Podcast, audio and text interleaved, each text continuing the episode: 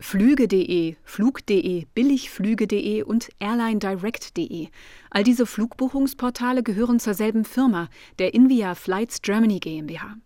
Auch wer Flüge auf den Seiten ab in den Urlaub.de oder Reisen.de bucht, wird zu den Portalen der Invia weitergeleitet.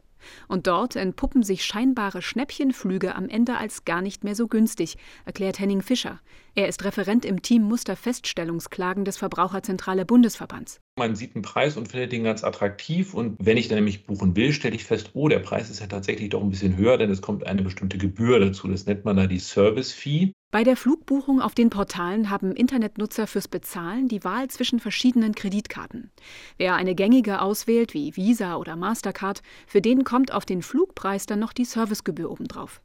Nur wer mit ganz speziellen, extra auf das jeweilige Portal zugeschnittenen Kreditkarten zahlt, dem bleibt die Gebühr erspart. Zum Beispiel bei Flug.de kann ich eben nur mit der Flug.de Mastercard bezahlen, die extra herausgegeben wird. Das wäre ein bisschen so, als wenn ich bei mir um die Ecke hier zum Lebensmittelladen gehe und der sagt, ja, tut uns leid, kostet jetzt noch mal mehr. Du hast ja nicht die Tante Emma äh, Visa-Card. Kaum jemand hat diese speziellen Kreditkarten, vermutet Verbraucherschützer Henning Fischer. Und sie sind auch nicht untereinander kompatibel. Bei billigflüge.de kann man nicht mit derselben Karte kostenlos bezahlen wie bei flug.de. Ärgerlich ist, bei der Servicegebühr geht es nicht um Centbeträge. Die wird pro Strecke und Passagier erhoben und dann geht es auch darum, wie weit der Flug geht. Das heißt, ich kann, wenn ich alleine fliege innerhalb von Deutschland, vielleicht mit 15, 20 Euro dabei sein.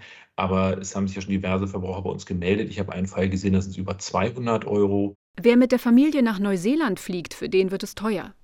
Grundsätzlich ist es erlaubt, für bestimmte Zahlungsarten eine Gebühr zu verlangen. Für den Kunden muss aber immer eine gängige und zumutbare Variante kostenlos sein. Weil das bei den Portalen nicht der Fall ist, will der Verbraucherzentrale Bundesverband nun klagen. Und zwar mit einem neuen Instrument, erklärt Henning Fischer. Es soll ja ab diesem Jahr, voraussichtlich im Sommer, die sogenannte EU-Verbandsklage geben. Das ist im Grunde eine Art von Sammelklage.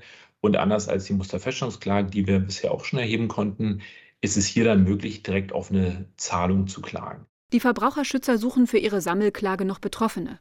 Die können sich unter sammelklagen.de melden und ihre Erfahrungen schildern.